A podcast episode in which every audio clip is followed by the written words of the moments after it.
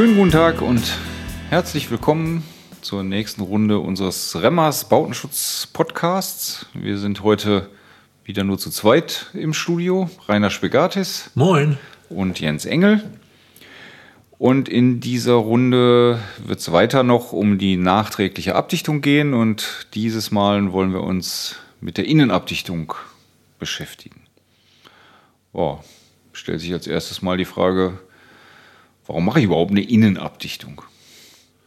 Ja, ich mal ganz profan, weil es von außen die erdberührten Außenwände nicht zugänglich sind. Und äh, dann wird eben halt von der Raumseite abgedichtet. Kann natürlich sein, dass überbaut ist durch eine Garage, Nachbarbebauung oder ähnliches, die Zugänglichkeit für eine Außenabdichtung nicht möglich machen. Und so muss dann halt von der Raumseite aus abgedichtet werden. Ja, wir machen diese Podcast-Folge, nachdem wir erst über die nachträgliche Außenabdichtung gesprochen haben. Und äh, stellt sich dann auch irgendwie die Frage, ist dann eine Innenabdichtung nur zweite Wahl? Ja, oder sie wird oftmals auch Negativabdichtung genannt. jetzt legst du ja schon nahe, dass es was Negatives ist. Das würde ich jetzt ja also ungern so stehen lassen. nee, das finde ich auch richtig, weil eine Außenabdichtung wird nun äh, beansprucht, dass äh, der Wasserdruck auf die Abdichtung auf den Untergrund stattfindet. Und bei einer Negativabdichtung ist genau andersrum. Die Abdichtung haftet von der Raumseite neu aufgebracht auf dem Untergrund und wird rückseitig durch Wasser belastet. Genau, daher kommt eben auch diese Begrifflichkeit Positivabdichtung heißt, die Abdichtung wird gegen die Wand äh, gedrückt und ähm, wird damit quasi dort, wo sie ja sein soll, fixiert während bei der Innenabdichtung wird die Wand, wir nennen das eben durch negativen Wasserdruck, ähm, abgedrückt. Das heißt jetzt technisch gesprochen, sie wird quasi auf, auf Zug, sozusagen auf Haftzug ähm, beansprucht. Und damit ergibt sich ja irgendwie auch schon, ähm, schon automatisch, dass diese, ähm, dass diese Materialien, die da dann entsprechend eingesetzt werden, dass die ganz andere Anforderungen erfüllen müssen. Ähm, wie das eigentlich ja immer so ist. Wir sind jetzt zwar nicht mehr im Bereich der, der DIN-Normung, weil da geht es ja hauptsächlich um Neubau. Ähm, aber trotzdem gibt es natürlich Regelwerke, die an so einer Stelle zu beachten sind, auch gerade hinsichtlich der Anforderungen, die an die Abdichtungsprodukte gestellt werden. Genau, das ist das Regelwerk WTA-Merkblatt 4-6. 4-6 nachträglicher Abdichten erdberührter Bauteile. Hier sind die Innenabdichtungen beschrieben. Seit 1998 halt mit mineralischen Dichtungsschlemmen und auch mit wasserundurchlässigen Putzsystemen, sogenannten Sperrputzen. Ja, du hast mich vorhin, als wir hier ähm, das Ganze ein bisschen vorbesprochen haben, total überrascht, ähm, weil ich das gar nicht so auf dem Schirm hatte, dass erst 2014 tatsächlich die Prüfungen oder die Anforderungen an Innenabdichtungen im Sinne, dass sie eben negativen Wasserdruck aushalten müssen, überhaupt erst fixiert worden sind in dem WTA-Merkblatt? Ja, die Forderungen standen schon eher im Raum, aber sehr umfangreiche Prüfungen wurden hier von ähm, MPFA Leipzig, also Materialprüfung und Forschungsanstalt, dort in Leipzig durchgeführt. Und hier wird, wurde oder ist festgelegt worden, wie eine Abdichtung, die raumseits aufgebracht wird und mit rückseitigem Wasserdruck umzugehen hat. Also sie werden rückseitig mit Wasserdruck belegt und müssen dort dem standhalten, dürfen keine Fehlstellen, sprich Rissbildung auftreten oder womöglich auch ähm, sich abwölben, sprich eine Blasenbildung stattfinden. Gut, mit der Blasenbildung sprichst du ja schon was an. Also Bitumenmaterialien würden wahrscheinlich dann, dann Blasen bilden, aber ähm, gehen wir mal grundsätzlich darauf ein, was denn in dem WTA-Merkblatt überhaupt für Materialien angegeben werden, vorgesehen sind dafür. Das sind mineralische Dichtungsschlemmen, nicht rissüberbrückend, die starren oder rissüberbrückenden, die flexiblen Dichtungsschlemmen. Es ist immer für einen trockenen Untergrund zu sorgen. Dafür werden eben starre Dichtungsschlemmen verwandt oder halt dickschichtige Systeme wie Sperrputzsysteme. Gut, im, im, weiteren Sinne sind Sperrputzsysteme ja auch ähm, starre Abdichtungssysteme. Aber stellt sich mir dann eben die Frage, ähm, können da nicht auch Jetzt haben wir die letzten Folgen immer wieder mal davon geschwärmt. Können da nicht auch Reaktivabdichtungen eingesetzt werden für die Innenabdichtung? Ja, immer unter der Voraussetzung, dass der Untergrund dort ähm, vorgedichtet wurde mit einer mineralischen Dichtungsschlemme, also ein trockener Untergrund als haftfähiger Untergrund vorliegt. Dann kann eine Reaktivabdichtung eingesetzt werden und bei entsprechender Dickschichtigkeit ähm, sogar radondicht. Genau, das ist vielleicht auch nochmal ein wichtiger Punkt. Über Radon haben wir ja auch schon mal gesprochen. Ähm, Radondichtigkeit würde ich ja mit diesen starren oder auch ähm, mit den flexiblen mineralischen Dichtungsschlemmen nicht hinbekommen. Die sind an der Stelle viel zu diffusionsoffen, das, das würde nicht gehen. Also wenn ich radondicht äh, auf der Innenseite abdichten möchte, dann brauche ich eigentlich eine, eine FPD und die muss aber im Grunde in Kombination eingesetzt werden. Das heißt, es wird eine Vordichtung mit einem starren System gemacht Einerseits, um die Haftung zu verbessern und andererseits, da sei ganz bewusst nochmal darauf hingewiesen, um auch zu verhindern, ähm, du hast es eben angesprochen aus den Prüfanforderungen, ähm, dass sich da Blasen im, im System bilden können. Gut, und hier kann ein Hersteller sich dann selbstverständlich auch an die an, äh, angeschlossenen Institute wenden und seine Materialien rückseitig prüfen lassen und dann auch das Zertifikat bekommen, sprich mit dem eingetarnten Warenzeichen der WTA dieses elliptische Logo WTA dann auf den Produkten bzw. Gebinden dort mitwerben. Genau, was dann ausweist, dass das entsprechende Produkt eben geprüft worden ist, analog zu den, zu den WTA-Richtlinien. Bleiben wir mal beim, äh, beim Aufbau. Grundsätzlich ist es ja so, dass wir für alle Abdichtungssysteme immer zweilagig ähm, arbeiten müssen. Das ist auch hier äh, der Fall. Selbstverständlich. Eine Lage ist keine Lage, sagt man so schön in der Abdichtungstechnologie. Wo kommt es her? Es soll zunächst mal eine Fehlstellenfreiheit auch dort gewährleistet sein, dass mit der zweiten Lage auf alle Fälle dieses sichergestellt ist. Aber diese Zweilagigkeit kann natürlich auch Probleme schaffen, wenn man nämlich hier zu früh, zu schnell die zweite Lage auf die erste appliziert.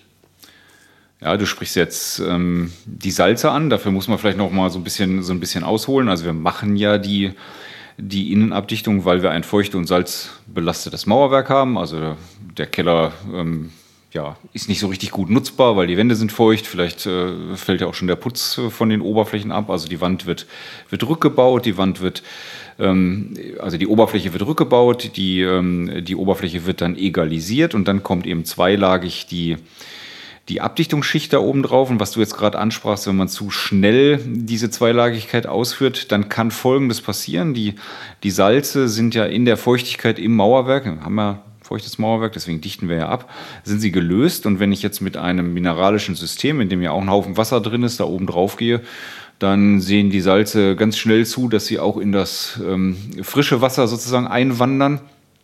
Und dann habe ich die Salze quasi im frischen Zustand schon in der neu aufgebrachten Schicht und äh, wenn das Ganze dann abbindet, dann kristallisieren die Salze auf der Oberfläche aus und ähm, nicht nur das, sondern das führt dann dazu, ähm, weil Salze sind hygroskopisch, ähm, dass da Feuchtigkeit ins Gesamtsystem hineingebracht wird und dass sich quasi über die Salze, die drin sind, eine Brücke bildet, sodass mehr Salze kommen können und letztendlich funktioniert das ganze System nicht. Und dann nützt mir dann manchmal die Zweilagigkeit an der Stelle eben nichts, wenn ich das viel zu schnell mache dann ähm, ist äh, die Problematik, ähm, die ich gerade beschrieben habe, quasi durchgängig. Das heißt, unsere Empfehlung ist immer, man bringt eine Schicht auf, man wartet entsprechend und dann ähm, bringt man etwas später eben erst die nächste Schicht dann oben drüber und dadurch vermindert man eben dieses Durchschlagen oder das Einwandern der Salze in die frischen Materialien. Ja, und das nächste Problem ist auch noch, dass eine, also in Form der Innenabdichtung unmittelbaren Kondensatausfall eben auf dieser Abdichtung stattfinden kann. Hinter der Abdichtung äh, wird die Feuchtigkeit und auch die Temperatur des angrenzenden Erdreiches angelegt. Das heißt, wir haben immer eine kalte Bauteiloberfläche.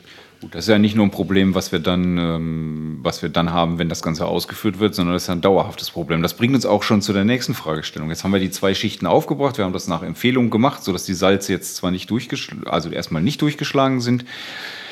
Aber fertig sind wir dann nicht, sondern dann machen wir aus dem Grund, ich komme gleich nochmal darauf zurück, den du gerade genannt hast, Rainer, machen wir eine, eine zusätzliche Schicht noch oben drauf. Und die hat äh, zwei grundsätzliche Funktionalitäten. Die erste Funktionalität wäre, das ist so ganz profan, sag ich mal, das kann man auch jedem, jedem Laien sofort erklären. Äh, die, die erste Funktionalität ist, dass wir einfach eine mechanische ähm, Schutzschicht oben drüber haben. Also wir wollen einfach die Abdichtungslagen vor mechanischer Beschädigung schützen. Richtig. Das sollte auf alle Fälle stattfinden. Und äh, hier hat man immer schon von der WTA Luftporenputze oder ähnliche angelagert. Das gipfelte zum Schluss bis in Sanierputzen auf einer mineralischen Innenabdichtung, äh, was deutlich überbewertet ja zum Teil schon ist. Ne? Ja, das, ähm, dafür müssen wir gleich nochmal die, die Details erklären. Also erstmal, klar, kommt dann Putz oben drauf, wie du es gesagt hast. Und der schützt im einfachsten Fall davor, ähm, dass wenn das Fahrrad umkippt, ähm, dass das und der Lenker gegen die Wand schlägt, dass ich nicht gleich ein Loch in der Abdichtung habe.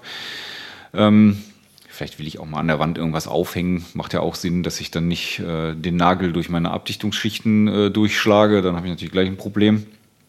Also das wäre der, der Bereich mechanische äh, Schutzschicht. Aber das, was du jetzt gerade angesprochen hast, zielt in eine andere Richtung, nämlich im Sinne einer bauphysikalischen Schutzschicht. Und dafür möchte ich ein bisschen nochmal ausholen. Also alles, was gerade schon gesagt worden ist, spielt da, spielt da eine Rolle. Der Keller ist ja bauphysikalisch ein in gewisser Weise problematisches Bauteil. Er liegt im Erdreich, das heißt die klimatischen Verhältnisse in einem, in einem Untergeschoss im Erdreich sind in aller Regel völlig anders als die klimatischen Verhältnisse in den, in den Obergeschosswohnungen, die ja normalerweise dann, dann auch bewohnt sind. Das heißt, in vielen Kellern wird nicht so besonders gut gelüftet. Man geht dann rein, man hat, auch wenn die Wände jetzt in dem Sinne nicht feucht sind, hat man trotzdem ja, hat man immer gleich ein Keller-Feeling, sag ich mal, wenn man da reinkommt.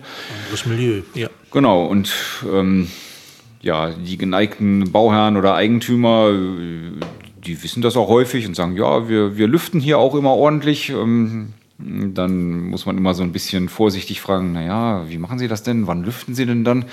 Und dann wird einem häufiger gesagt, ja, wenn draußen schönes Wetter ist, ist das super, wenn die Sonne schön scheint, dann machen wir mal alles auf, reißen alle Fenster auf, man soll ja Stoßlüften.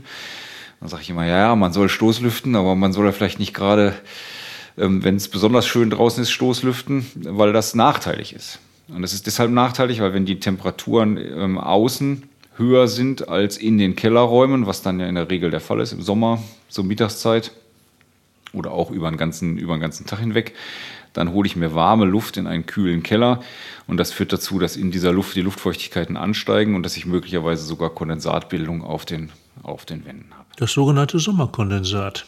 Ja, findet man sehr häufig in der Literatur. Genau. Kurzer Exkurs, also besser wäre es zu lüften, wenn die Außentemperaturen niedriger sind als die Innentemperaturen, weil dann lüfte ich Feuchtigkeit nach draußen. Im Sommer schwierig. Ähm, der beste Zeitpunkt sind sicherlich die frühen Morgenstunden, um das entsprechend zu machen. Gut, kommen wir aber zurück zu unserem, zu unserem äh, Problem, zu unserem bauphysikalischen Problem, zu dem Kondensatproblem nämlich. Ich habe immer mal wieder ähm, solche Abdichtungen gesehen, die man nicht mit einer Schutzschicht versehen hat. Und oft genug bin ich dann dahin gerufen worden, weil man dann schon wieder feuchte Flecken oder Salzausbildungen gesehen hat. Und ich will das einmal kurz erklären, du hast es eben auch schon angerissen, Rainer. Wenn also ähm, die Luftfeuchtigkeiten im Raum so hoch sind, dass ähm, Kondensat entstehen kann, weil im Erdreich und damit auch im Mauerwerk niedrige Temperaturen herrschen, dann kann das dazu führen, dass sich Kondensat auf der Wandoberfläche, beziehungsweise dann häufig nicht nur auf der Wandoberfläche, sondern in den oberflächennahen Poren der Baustoffe dort bildet. Eine solche Innenabdichtung auf, eine, auf Basis eines mineralischen äh, Materials ist nicht völlig dicht, sondern die sind diffusionsoffen für die Fachleute so irgendwo ähm, zwischen 100 und 150 liegt der Mühwert solcher Materialien. Und wir haben ja Schichtigen, die sind nur wenige Millimeter ähm, stark. Und das führt dann dazu, dass quasi in dem Gesamtsystem, in den Poren dieses Systems sich Kondensat bildet. Das wiederum bedeutet, ich habe geschloss, einen geschlossenen Feuchtigkeitsfilm in den Poren bzw. auf den Porenwandungen. Das heißt, dass die Salze aus dem Untergrund durch die Poren dieser Abdichtungsschichten quasi durchwandern können. In, in Konsequenz heißt das, die Abdichtungsschichten führen oder können ihre, ihre Funktion an der Stelle gar nicht ausführen. Und dann wandern die Salze durch und wenn die Salze erstmal da überall drin sind, dann ähm, wird da dauerhaft ein Feuchtetransport aus dem Untergrund an die Oberfläche stattfinden. genau das wollen wir eigentlich vermeiden. So, und da ist eben, da steckt jetzt die zweite Funktion dieser Schutzschicht obendrauf, weshalb du eben auch gesagt hast, Rainer, dass, dass die WTA ähm, sagt, Leichtputze, Poren, sehr porenhaltige Putze oder im Zweifelsfalle eben auch Sanierputze, über die wir uns später nochmal in einer weiteren Folge genauer unterhalten wollen, sind ja auch sehr porenhaltige Putze. Und die haben dann quasi eine Kondensatpufferfunktion. Das heißt, wenn sich da Kondensat bildet, dann verhindern die durch ihre große Porigkeit, dass das Kondensat in diese Schlemmschichten, in diese Absicherungsschichten hineinwandert. Sie speichern das Kondensat in der Kontaktebene zwischen Schlemme und eben sich selber, also der, der Leichtputzschicht, der Porenputzschicht obendrauf und verhindern damit, dass die Feuchtigkeit ähm, und damit die Salze aus dem Untergrund durch die Schlemmlagen, durch die Abdichtungslagen hindurch an die Oberfläche wandern können. Welche Schutzschicht würdest du denn bei einer hochwertigen Nutzung, also sprich Wohnraumkeller, empfehlen? Ja, also Minimum wäre dann tatsächlich der, der Leichtputz, gerne ein Sanierputz, hätte ich, hätte ich kein Problem damit. Aber wenn man wirklich hochwertig nutzen will, dann muss man eigentlich eine Wärmedämmung da reinbringen. Da wir ja jetzt außen nicht aufgemacht haben, außen würde man dann natürlich auch gleich eine, eine Dämmschicht draufbringen, haben wir ja beim letzten Mal auch schon drüber gesprochen. Aber eine Dämmschicht kann ich natürlich auch auf der Innenseite ähm, anbringen. Und sinnvoll ist es dann da, ähm, kapillaraktive Innendämmungen zu verwenden, wie sie ja auch bei der Schimmelsanierung eingesetzt werden. Da gibt es verschiedenste Arten mit unterschiedlicher Leistungsfähigkeit, sodass ich unterschiedliche Dicken wählen kann. Aber das würde ich dann einsetzen. Ja. Mhm. Gibt es eine besondere Anforderung auch im Hinblick Ausführung? Teilflächig oder vollflächig? Wie müssen die verklebt werden?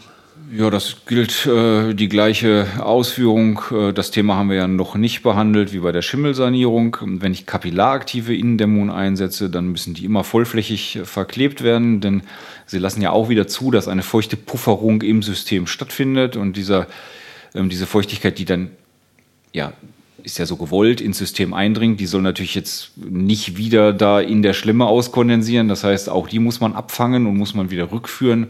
Und deswegen, wie du es gerade ähm, schon so provokant gefragt hast, natürlich müssen die, müssen die Dinger vollflächig verklebt werden. Also ich sag mal, der Klassiker dabei sind Calciumsilikatplatten, aber es gibt auch mittlerweile modernere Baustoffe bis hin zu ähm, unseren kapillaraktiv gemachten Polyurethan-Dämmplatten, unserem IQ-Thermsystem, ja. was man da entsprechend. Ja, trotz alledem, es muss kann. zunächst mal, äh, ich sag mal, die Abdichtung muss ja funktionstüchtig sein. Oh gut, die liegt drunter, das ist ja klar. Ja. Es geht dann nur um die Schutzschicht, die ich eben mhm. als Wärmedämmschicht ausführen kann und damit kriege ich eben eine Behaglichkeit in die Räume, die es mir ermöglicht, die auch tatsächlich hochwertig nutzen zu können.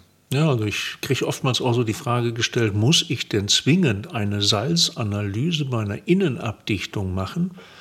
Ähm, weil die Salze bleiben ja in Lösung hinter der Abdichtung. Ne, so ist so erstmal das, der allgemeine Sprachgebrauch. Und äh, ich kann immer nur dazu raten, dass also auch hier eine Salzanalyse gerade im, im, im kritischen Übergangsbereich oder kniehoch auf alle Fälle durchgeführt wird, damit man weiß, mit wem man es zu tun hat.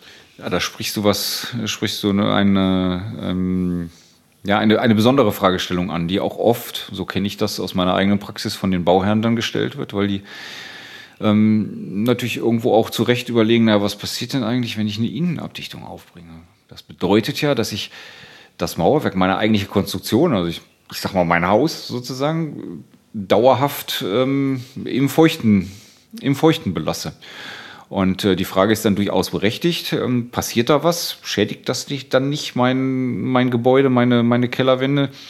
Meine Antwort ist dann immer nein, das tut es nicht. Also etwas dauerhaft im, im feuchten Bereich zu lassen, äh, löst normalerweise keine Schäden aus. Ein gutes Beispiel dafür sind Brückenpfeiler, nenne ich dann immer so, ähm, wenn der Brückenpfeiler im, im Wasser steht, dauerhaft im Wasser steht, also der untere Teil des Brückenpfeilers, der hat kein Problem. In der Wasserwechselzone ja, da wird es dann schwierig, aber irgendwas, was dauernass ist. wird ja auch Hochleistungsbeton genutzt.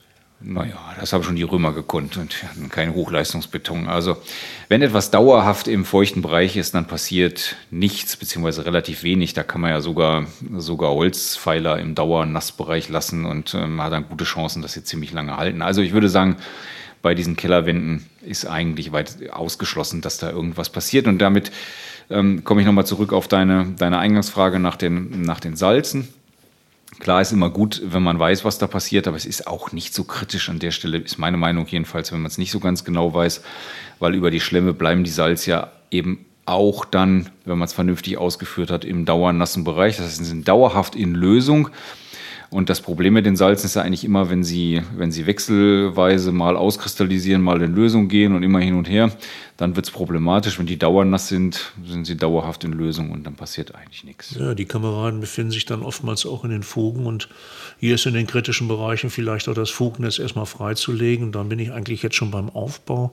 Sprich, der Untergrund äh, muss vorbereitet werden.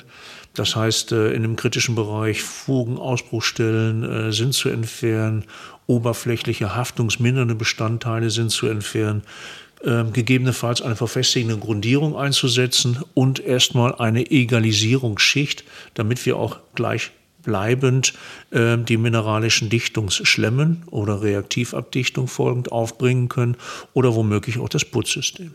Genau. So, dann haben wir das alles letztendlich, ähm, letztendlich insgesamt abgeschlossen. Ähm, jetzt haben wir uns aber natürlich ähm, im Wesentlichen über den den ungestörten Wandbereich äh, unterhalten. Aber so einfach ist das natürlich nicht. Das ist sicherlich auch ein Punkt, warum man sagt, so eine Innenabdichtung ist immer ein bisschen kritischer zu sehen als eine Außenabdichtung. Das ist so ähnlich wie bei der Dämmung. Also eine Außendämmung ist immer unkritischer als eine Innendämmung. Allein schon deswegen, weil ich ganz viele Übergangsbereiche habe. Also ich habe ja einbindende Bauteile. Ich habe ja nicht nur die Außenwand, sondern ich muss ja in, im Grunde dreidimensional in Form einer Wanne sozusagen denken. Das heißt, Fangen wir erstmal an mit dem, mit dem unteren äh, Raumabschluss. Das heißt, ich habe die Wand jetzt abgedichtet, aber ich muss die Abdichtung der Wand natürlich irgendwie auf meine Bodenkonstruktion, auf meine Bodenplatte drauf. Dann bin ich beim Wandsohlenanschluss, auch das komplett korrekt.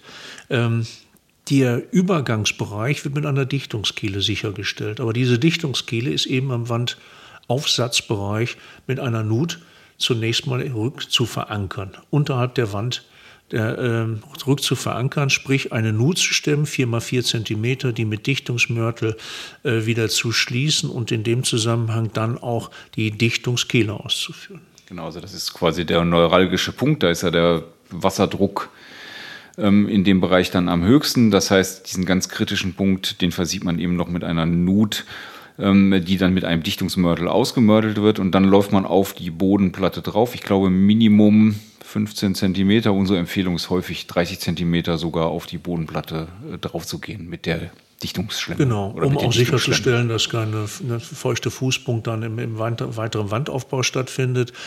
Ist eine Querschnittsabdichtung in Form einer Bahnware womöglich auf der ersten äh, Steinschicht, dann ist auch hier diese Nut zu stemmen und auch eine Verpropfung mit vorzunehmen mit dem Dichtungsmörtel. Genau, weil da eben auch nochmal besondere Wasserdrücke auftreten können. Ähm, in vielen Fällen ist es ja aber auch so, man, dass man da möglicherweise gar keine, gar keine Horizontalsperre da drin hat. Ist jetzt auch nicht unbedingt an der Stelle erforderlich, weil die Feuchtigkeit dringt ja eh von der Seite ein. Also man muss einfach davon ausgehen, dass die ganze Wand durchfeuchtet ist. Aber Stichwort ähm, horizontal oder horizontal ist vielleicht schon wieder zu einschränkend. Ähm, Stichwort eher Querschnittsabdichtung. Ich muss ja dafür sorgen, dass kein, wir sagen dazu gerne Kamineffekt entsteht. Also wenn die Wand feucht ist und nach innen nicht mehr abtrocknen kann, denn da habe ich ja jetzt die, ähm, die Abdichtungslagen drauf, ähm, dann sucht sich die Feuchtigkeit vielleicht einen anderen Weg und möchte dann weiter nach oben klettern, weil sie ja nicht mehr nach innen raus kann. Und deswegen muss ich nach oben hin ähm, dieses Weiterklettern oder diesen Kamineffekt, den muss ich unterbinden durch eine Querschnittsabdichtung.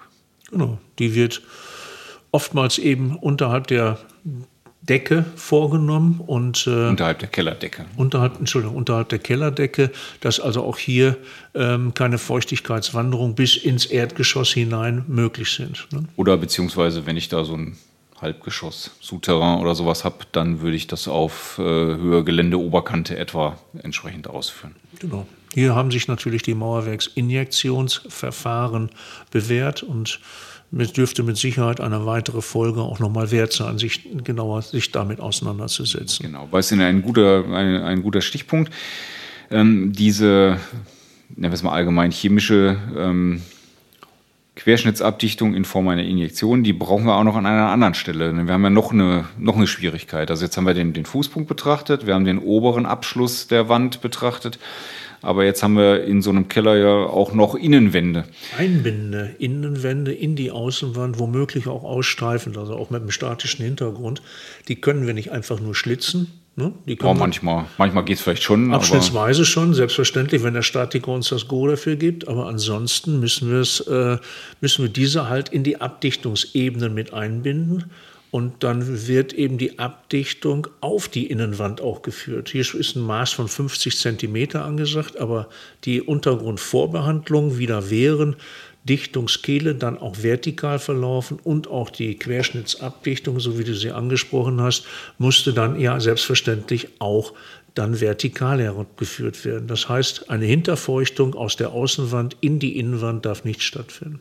Genau, und da wird jetzt quasi, deswegen habe ich eben den, den, Begriff Horizontalsperre immer versucht zu umschiffen. Also die Querschnittsabdichtung, so wie wir sie als Horizontalsperre einsetzen in Form der horizontalen Bohrlochkette, kann ich natürlich auch als vertikale Bohrlochkette anordnen und würde sie dann in der Innenwand, ähm, sagen wir mal, ähm, so dass ich gerade noch bohren kann, also ein paar Zentimeter von der Außenwand entfernt, senkrecht in die Innenwand einbringen, um eben eine Durchfeuchtung von außen in die Innenwände da entsprechend zu unterbinden. Aber das Schlemmsystem, was ja dann eben nicht durchläuft, das würde dann 50 Zentimeter, so wie du es beschrieben hast, auf die Innenwand. Darüber geführt. Und so lässt sich dann auch eine Querschnittsabdichtung unterhalb der Decke über eine Vertikalsperre bis in wieder auf die Querschnittsabdichtung einbindender Querwände, äh, sprich Innenwände führen.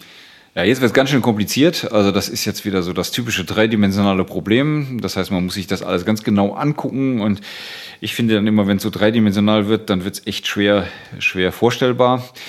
Ich glaube auch, wir haben die meisten relevanten Punkte jetzt, jetzt besprochen und deswegen an dieser Stelle ähm, der Aufruf für diejenigen, die jetzt vielleicht, ich hätte wahrscheinlich auch Probleme, ähm, Schwierigkeiten hatten, sich das alles so bildhaft im Kopf jetzt vorzustellen, gerade die Problematik mit den Innenwänden und den Decken und so weiter.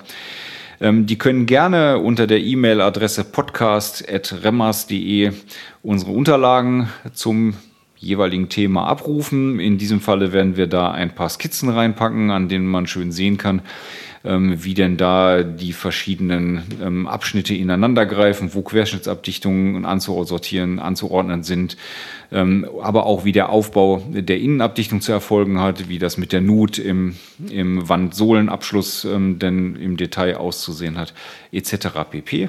Unter dieser E-Mail-Adresse podcast.remmers.de kann man natürlich auch gerne Wünsche für weitere Folgen, Kritik, Lob, ähm, abladen oder was man sonst gerne noch anmerken möchte. Ja, ich glaube, an der Stelle machen wir mal Schluss. Beim nächsten Mal würde ich sagen, wenden wir uns dann tatsächlich dem Thema Querschnittsabdichtung nochmal zu, denn neben den chemischen Verfahren, die wir da jetzt gerade genannt haben, gibt es auch mechanische Verfahren und die chemischen Verfahren kann man nochmal unterteilen da gibt es ähm, verschiedene Methoden, äh, die einzubauen. Da hat es auch in den letzten Jahren einige sehr, wie ich meine, positive Entwicklungen gegeben und das soll dann unser nächstes Thema werden. Aber an dieser Stelle erstmal vielen, vielen Dank fürs Zuhören und dann bis zum nächsten Mal. Tschüss. Tschüss, tschüss.